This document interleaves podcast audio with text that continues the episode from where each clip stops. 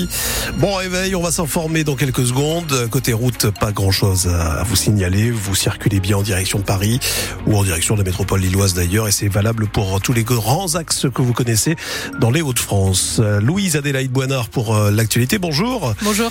Euh, cette météo, elle n'est pas intrigante. C'est simple, elle va être nuageuse et, et humide.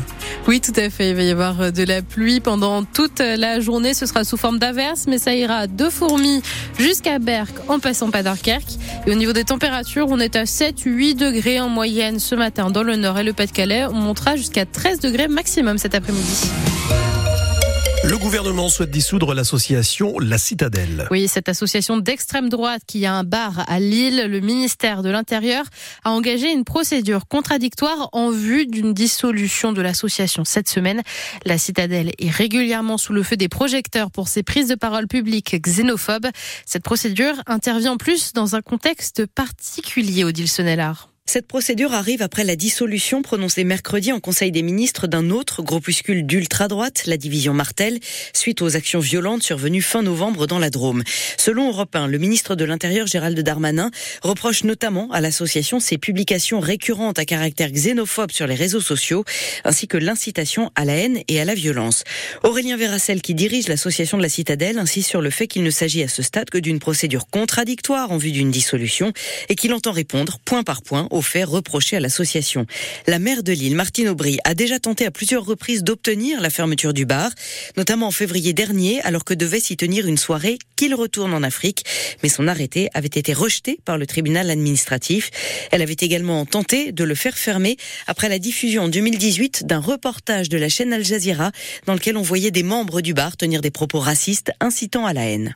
Hier, une manifestation contre l'immigration relayée par la Citadelle et le groupe d'étudiants d'extrême droite, la Cocarde, a été annulée à Lille par le préfet du Nord pour risque de troubles à l'ordre public.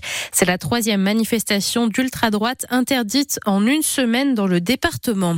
La, députée d'extrême droite du Pas-de-Calais, Marine Le Pen, est renvoyée en correctionnel à Paris pour détournement de fonds de l'Union européenne. Elle aurait détourné cet argent public pendant 12 ans avec son père et 25 membres du Rassemblement national pour rémunérer des partisans du Rassemblement national.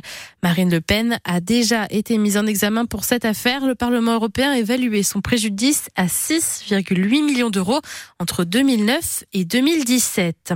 La lutte contre le trafic de cocaïne va s'intensifier dès l'année prochaine au port de Dunkerque avec la création d'une brigade de 24 douaniers dédiés à la recherche de réseaux de trafic de drogue. La cocaïne entre sur le continent notamment par les ports belges et néerlandais d'Anvers et Rotterdam où des mafias tentent de corrompre équipages, dockers et même douaniers. Une emprise sur ces ports que la France ne veut pas voir se reproduire chez elle. Un scanner mobile va également arriver à Dunkerque pour mieux radiographier camions et conteneurs. Il peut analyser l'intérieur en deux minutes seulement. Le conseil municipal de Lille a adopté une motion pour demander un cessez-le-feu à Gaza hier soir.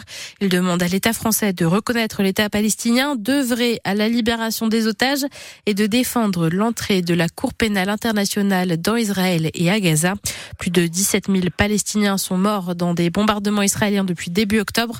Les trois quarts des victimes sont des femmes et des enfants. 0 plus 0 égale la tête à Toto. C'est aussi euh, le résultat du match de football entre Lens et Montpellier hier soir.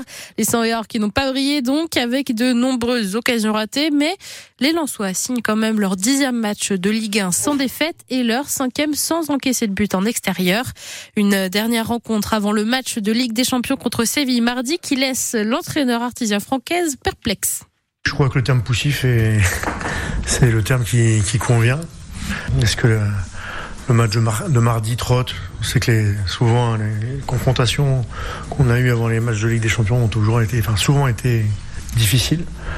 C'est pas une excuse. Et évidemment, il nous faudra montrer un autre, un autre visage mardi si on veut espérer quelque chose pour ce dernier match de Ligue des Champions. Il a manqué un peu de tout. Il a manqué notamment de la justesse, plus de vitesse de balle, plus de justesse dans les, tous les étages de l'équipe, quasiment.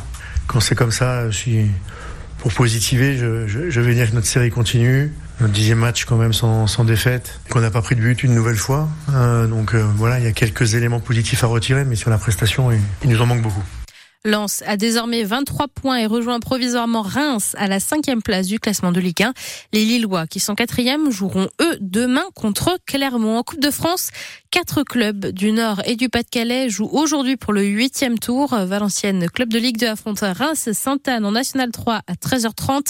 Fény-Aulnois en National 2 s'opposera à Itancourt en Régional 1 à 14h. À 17h, le RC Calais en Régional 1 se frotte à un concurrent de Ligue 2, Caen, 12e de son championnat. Enfin, Saint-Omer en Régional 1 jouera contre Épinal en National. Enfin, avis aux amateurs de belles lettres. Le premier marché de la poésie se tient aujourd'hui et demain à la salle du gymnase à Lille. Plus de 200 maisons d'édition, de revues, de poètes, de libraires et de structures poétiques de la région seront présents au programme des débats, des rencontres et des ateliers d'écriture.